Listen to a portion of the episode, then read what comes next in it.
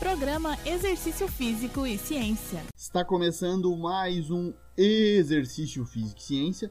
Sou o Fábio Dominski e esse é o programa de rádio e podcast que trata de exercícios a partir da visão científica.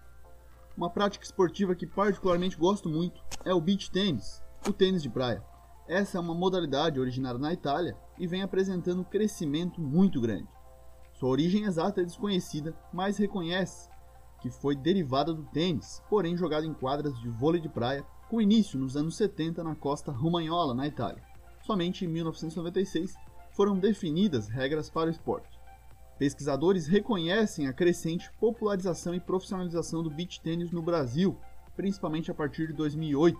Atualmente estima-se que mais de um milhão de pessoas praticam o esporte no mundo e cerca de 60 mil praticantes no Brasil, um crescimento que representa um aumento no número de praticantes de 150% para 200% no último ano. Com o um maior número de praticantes, a demanda fez surgir novos locais de prática e também competições. Na minha visão, essa é uma modalidade altamente democrática que permite a participação de diversos públicos, com a prática do jogo formal desde o início e sem a necessidade de habilidades prévias. A modalidade de duplas mistas é bastante praticada.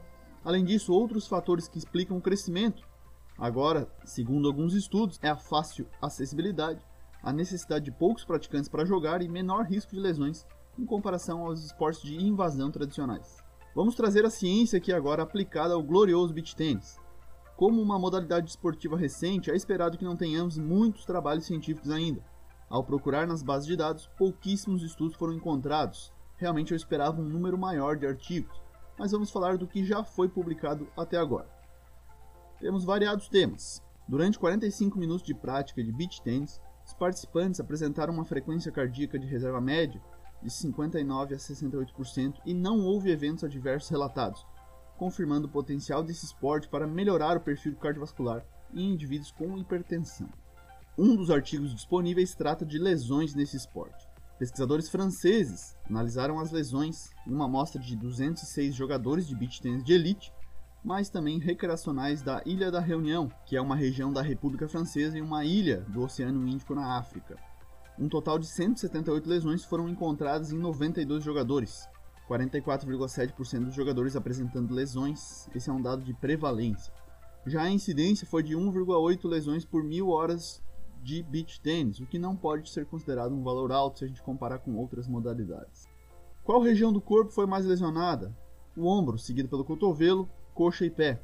As lesões mais comuns no membro superior foram tendinopatia crônica no ombro e cotovelo, sendo lesões consideradas crônicas. Já lesões agudas foram mais prevalentes nos membros inferiores, nos músculos da coxa, hálux e ligamento tornozelo. A localização das lesões é similar aos estudos que analisaram o tênis, apesar de que no tênis não é o ombro o principal local das lesões. Como o beach tênis é jogado principalmente acima da cabeça, incluindo saques, movimentos defensivos e ataque, isso pode ter contribuído para a tendinopatia do manguito rotador. O peso de uma raquete de beach tênis é em média de 350 gramas, enquanto uma raquete de tênis pesa cerca de 280 gramas para um jogador iniciante e até 350 gramas para um jogador experiente. Essa diferença pode ser explicada por diferenças nos movimentos usados. Embora o saque e o voleio sejam semelhantes entre o tênis e o beach tênis, há relativamente poucas jogadas abaixo do nível do ombro no beach tênis, ao contrário do tênis em que forehands e backhands os principais golpes para se jogar são jogados aí principalmente na altura da cintura. O beach tênis possui um tipo de gancho que é executado com o braço estendido atrás da cabeça que não é usado no tênis. No beach tênis a pegada padrão da raquete é uma empunhadura continental, com menos variações de empunhadura do que no tênis. A superfície da areia mais macia parece proteger contra a tendinopatia crônica do tendão patelar, chamado joelho saltador, que ocorre com pulos e aterrissagens em superfícies duras. Por outro lado, as lesões nos dedos do pé e hálux são específicas de esportes praticados descalço na areia. Curiosidade aí para os praticantes de beach tênis a partir de ciência sobre o tempo de jogo. Quem joga esse esporte sabe que um set é muito rápido. Nas quadras por aí temos o chamado rotativo, que você joga um set e sai da quadra para dar a vez para outros jogadores. Então, em uma pesquisa com análise de vídeo, observou-se que o tempo total de um jogo de beach tênis dura em média 43 minutos apenas sendo que desse tempo apenas 8 minutos foram de tempo real de jogo. Os games do beach tênis são muito rápidos, uma contagem igual ao tênis, porém sem vantagem, durando em média apenas 1 minuto e 40 segundos, com tempo de bola em jogo de somente 29 segundos por game. Ainda o tempo médio gasto para jogar um ponto foi de 4 segundos. As pesquisas no beach tennis são escassas, mas estão aí as principais para você conhecer um pouco mais da modalidade. Se você não experimentou ainda, vale a pena conhecer o beach tennis. Hoje temos cada vez mais quadras de areia, tanto públicas quanto privadas para a prática, principalmente nas cidades com praia. Esse foi mais um Exercício Físico Ciência. Se você curtiu o episódio, compartilhe nas redes sociais ou envie para alguém para que a informação chegue até mais gente. Além disso, você pode me dar sugestões de temas, assim como colaborar com o programa com críticas. Fique à vontade através das redes sociais, como Instagram, Twitter, no meu perfil Fábio.